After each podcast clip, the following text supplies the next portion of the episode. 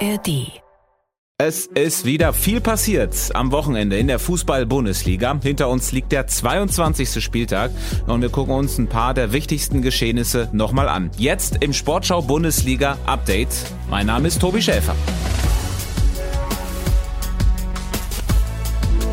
Es geht los in unserem Wochenendrückblick mit den Partien vom Sonntag. Erstmal trennten sich Freiburg und Frankfurt 3 zu 3. Freiburg gleich dabei dreimal eine Frankfurter Führung aus. Dazu gab es noch eine wilde Schlussphase mit Freiburger Chancen. Aber wir lassen Sportclub-Trainer Christian Streich das nochmal zusammenfassen. Äh, Effizienz von Frankfurt brutal.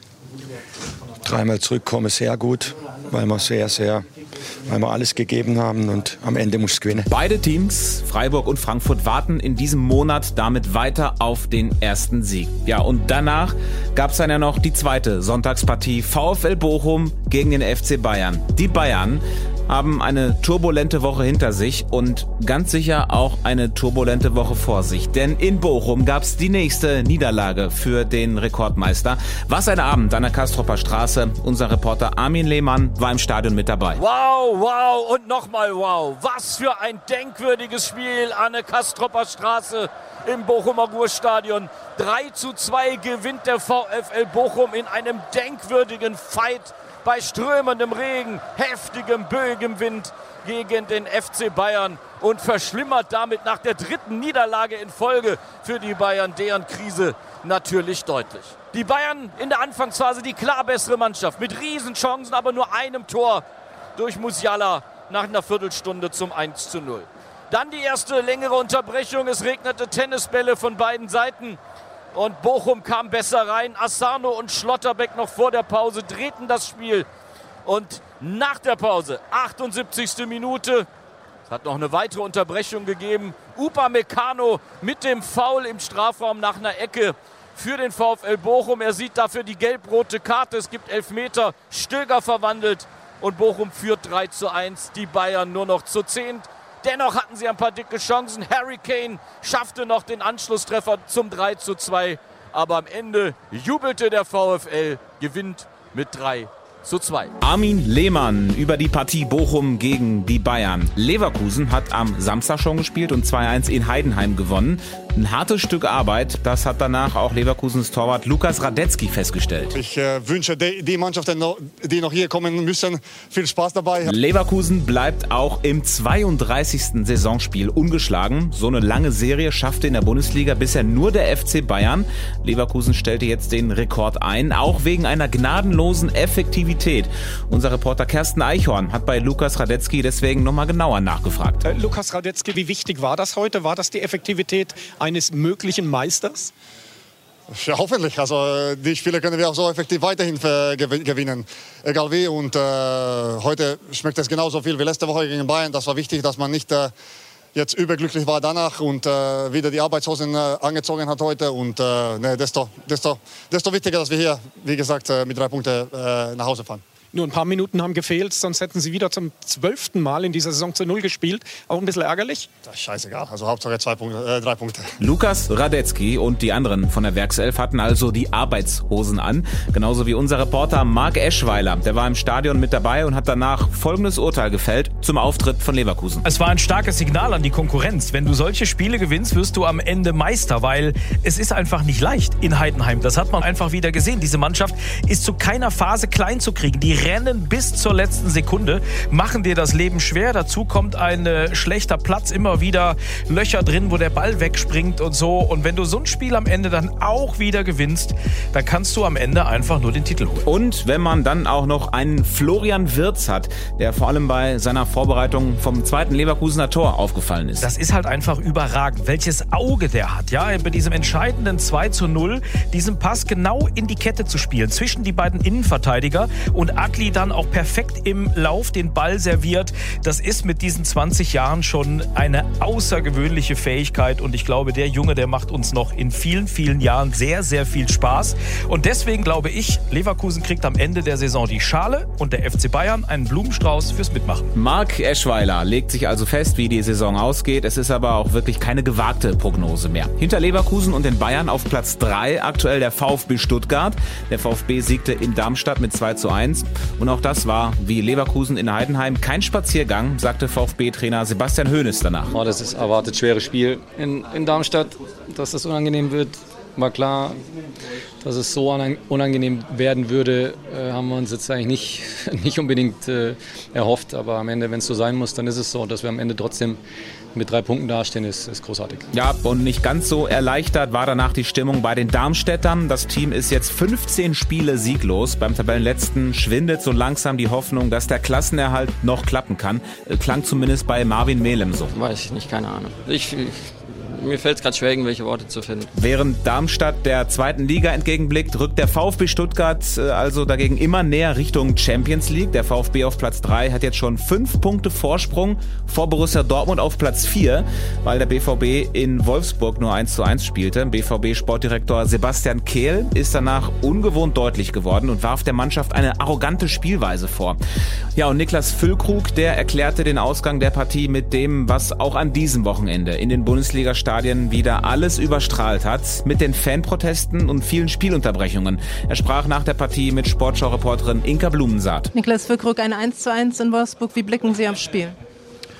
Für mich kaum bewertbar, das Spiel. Also äh, es ist halt ultra schwer, so an irgendeine Topleistung zu kommen oder irgendwie äh, Dynamik zu entwickeln oder äh, mal, mal irgendwie ja, Dominanz zu entwickeln, wenn das Spiel gefühlt alle zehn Minuten unterbrochen wird. Und ähm, ich weiß gar nicht, wie spät es jetzt ist, aber es scheint schon sehr spät zu sein. Ähm, wir haben ja sehr viel länger gespielt, als eigentlich Abpfiff hätte sein sollen. Und ähm, ja, das ist für mich heute das große Thema, ähm, weil so, so kann das nicht weitergehen. Und da muss man definitiv jetzt diese Woche eine Lösung finden, damit das aufhört, weil das am Ende keinen Sinn für niemanden macht. Und äh, ja, da verliert der Fußball dann halt auch oder die Bundesliga in dem Sinne. Es gibt ja in keiner anderen Liga solche Probleme ähm, verliert da extrem an Attraktivität und wir Spieler, ähm, ja, es ist total schwer, da dann äh, irgendwie eine Dynamik in ein Spiel zu bekommen.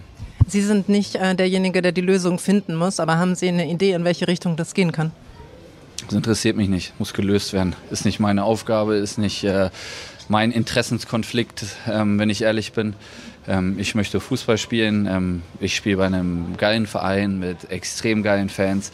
Aber so wie das heute war, ähm, muss man auch ganz ehrlich sagen, ähm, war das dann auch ein Nachteil für uns. Ganz ehrlich. Ähm, wir waren dann. Äh, wir wollten dann wieder Spielfluss haben, wollten, sind eigentlich super äh, dann nach dem Tor ins Spiel gekommen. Vorher hatten wir ein, zwei Probleme und wir dann nach dem, nach dem Tor hatten wir das Gefühl, wir kommen in den Flow. Wir haben sehr, sehr guten Ballbesitz gehabt und haben dann aber immer wieder Unterbrechungen gehabt, wo du danach, ähm, ja, der Gegner stellt dann mehrfach um, wir stellen dann um und äh, es wird dann eigentlich nur noch so eine Taktelei und ähm, hat nichts mehr mit einem dynamischen, emotionalen Fußballspiel zu tun. Klare Worte von Niklas Füllkrug. Ja, auch woanders gab es natürlich Fanproteste. Das neueste Feature waren ja jetzt äh, so kleine ferngesteuerte Autos, die auf dem Platz rumgefahren sind.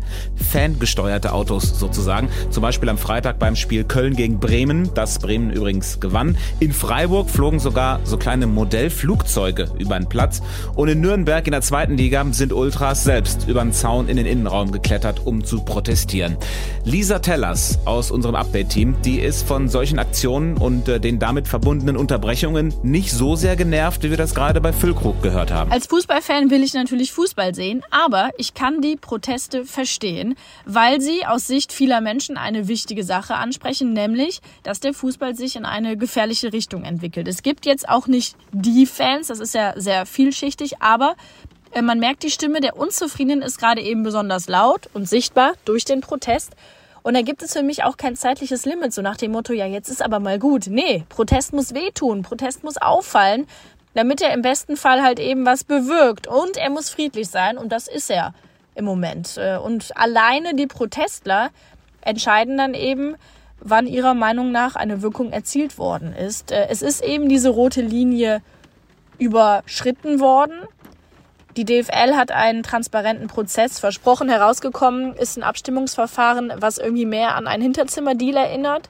Deshalb sollte möglichst schnell eine neue Abstimmung gemacht werden. Nicht geheim, sondern öffentlich, damit jeder Fan auch sehen kann, wie sich sein Verein positioniert. Daraus kann er dann eigene Schlüsse ziehen und bis es wirklich zu einer Lösung kommt, wird es auch weiter Proteste geben. Sagt Lisa Tellers. Das Thema wird uns auf jeden Fall weiter begleiten. Was hatten wir noch an diesem Wochenende? Der 2 zu 0 Sieg von RB Leipzig zu Hause gegen Gladbach wurde auch von was anderem überschattet. Und zwar von sehr traurigen Nachrichten. Bei den Gladbachern war schon am Tag vor dem Spiel ein Ultra bei einem Autounfall ums Leben gekommen. Und während des Spiels kam es im Stadion in Leipzig dann zu einem Notfall und es verstarb ein 71-jähriger RB-Anhänger.